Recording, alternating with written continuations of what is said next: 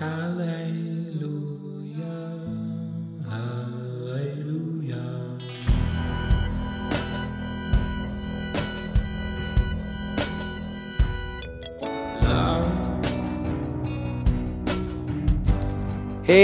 amigos, ¿qué onda? ¿Cómo están? Espero que bien. Espero que estén contentos de escuchar este episodio número 15 de Polos Abstractos.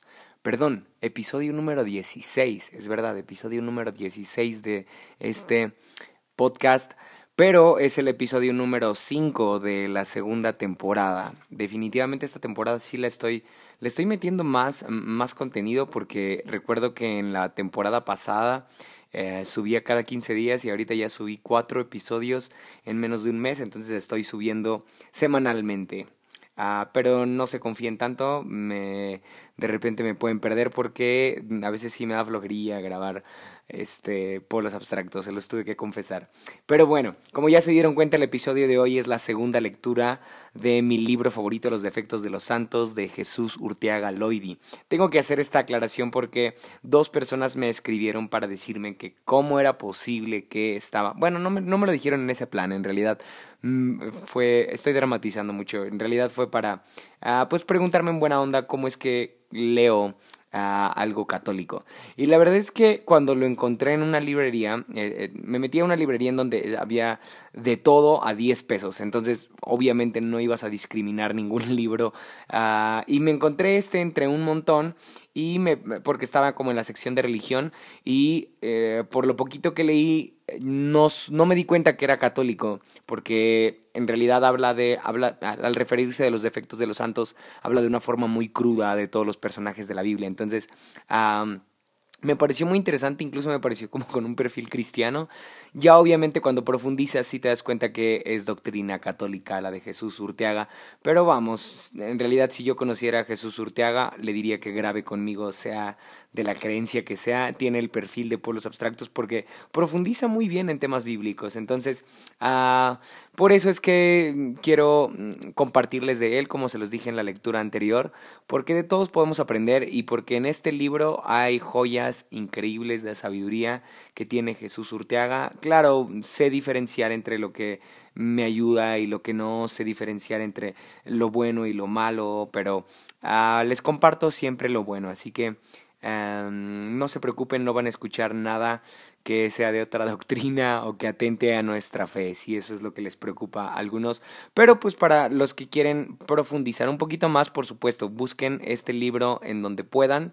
Ah, seguramente les va a ayudar mucho.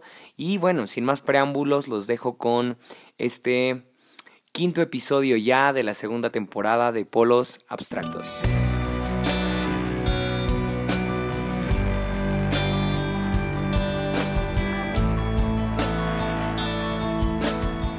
Y bueno, como ya te diste cuenta, este capítulo es muy predecible desde el título. Ah, normalmente trato de ponerles títulos muy eh, creativos y al mismo tiempo que no sean tan, tan predecibles. Este, pero bueno, con esta, con esta lectura quiero ser lo más preciso posible a lo que dice Jesús Urteaga. Quiero apegarme a cómo él lo menciona. Entonces, Ah, solamente quiero animarte a que estés atento a los detalles que menciona a Jesús Urteaga en este capítulo, porque a pesar de que el título es muy predecible, créeme que hay cosas más enriquecedoras que el título. Así que ojalá te guste mucho. Quiero empezar con esto que lleva como nombre Incredulidad de Tomás.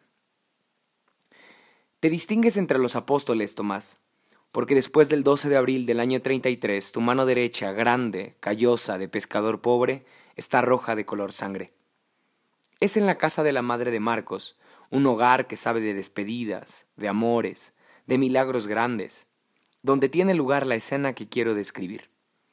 Jesús entra en la sala sin tocar la aldaba, sin llamar a la puerta, sin necesidad de abrirla con un cuerpo glorioso de resucitado. Saluda a todos, a los once, con la paz acostumbrada. Ver al Señor y bajar los ojos, todo ha sido uno. Adivinas enseguida lo que va a ocurrir. Este último fin de semana está para ti lleno de desasosiegos, aunque tus incredulidades de hace siete días han ido perdiendo virulencia a medida que pasan las fechas. El vigoroso non credam. El no creeré mientras veas señales de clavos y lanzas está decayendo de tono Te vas rindiendo lentamente a la evidencia. No es para menos. Desde hace una semana, Pedro te asegura haber visto a Jesús resucitado. Lo mismo te repiten Cleofás y María Magdalena y Juan y Andrés y Felipe y todos tus amigos. Han estado con Cristo el domingo pasado, menos tú. ¿Dónde andabas? Y no solamente te hablan de la alegría de la, de la, resurrección, sino de cómo el Maestro les ha concedido la potestad de perdonar pecados. Y tú, con tus cabezonadas R que R. Francisco de Quevedo comenta asustado, mandarle Cristo nuestro Señor resucitado, glorioso, impasible, que metiese la mano en su costado y manosease sus llagas, esa hazaña de la paciencia divina que excede toda ponderación, a donde se desalienta el espanto. ¿Lo esperabas? Después del saludo, efectivamente, Cristo se ha dirigido a ti, te ha llamado por tu nombre y te ha dicho Dios, aquí me tienes, trae tu mano y métela en mi costado, y no seas incrédulo sino fiel. Cristo toma tu mano derecha y la acerca a sus cicatrices, y entre sollozos y llantos a medias vas diciendo confuso, sinceramente humilde y con mucho amor, Señor mío, Dios mío. Cualquier leyenda oriental nos completaría la estampa tiñendo tu mano de color bermejo. Nunca había habido tanto llanto contenido en esa casa. Hay un silencio sobrecogedor interrumpido por lágrimas de un pescador que musita actos de fe. Los repite constantemente y hay palabras que suenan a reproche y a consuelo. No seas incrédulo, Tomás, sé fiel. Y el apóstol confiesa explícitamente, lo seré, lo seré con tu ayuda, mi Dios y mi Señor. Los otros no eran más crédulos. ¿Alguno de nosotros, de los que queremos que siempre se nos reconozca por nuestros méritos, hubiese intervenido ahora para exclamar, ¿ves, Tomás? ¿Quién tenía razón?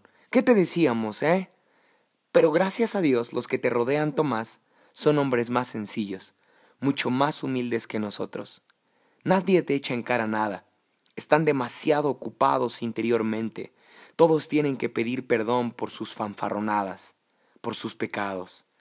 Los discípulos pecan por defecto. Nadie es excesivamente crédulo. Ni las mujeres acaban de creer al ángel, ni los apóstoles a las mujeres, ni tú a los otros apóstoles.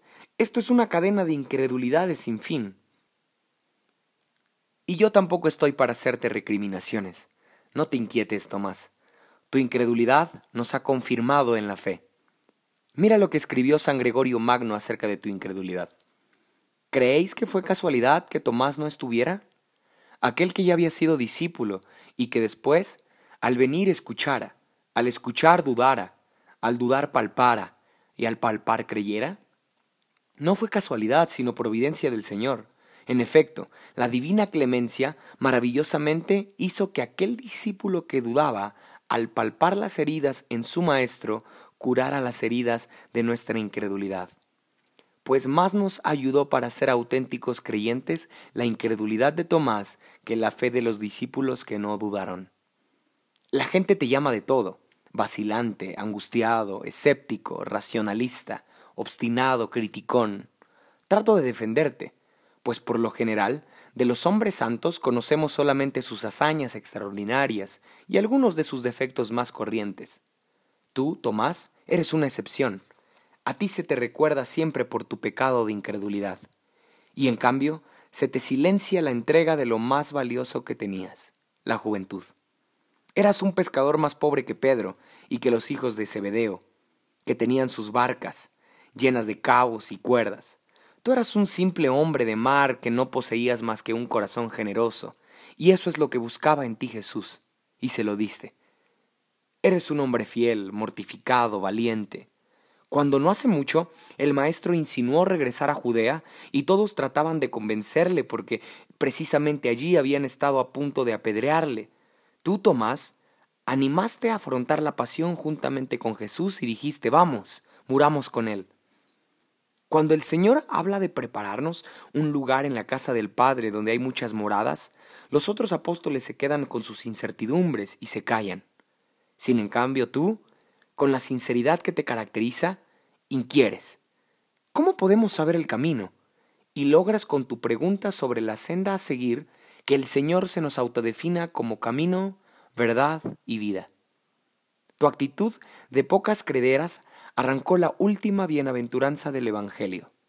Gracias a ti somos llamados dichosos, bienaventurados todos los que creemos sin ver.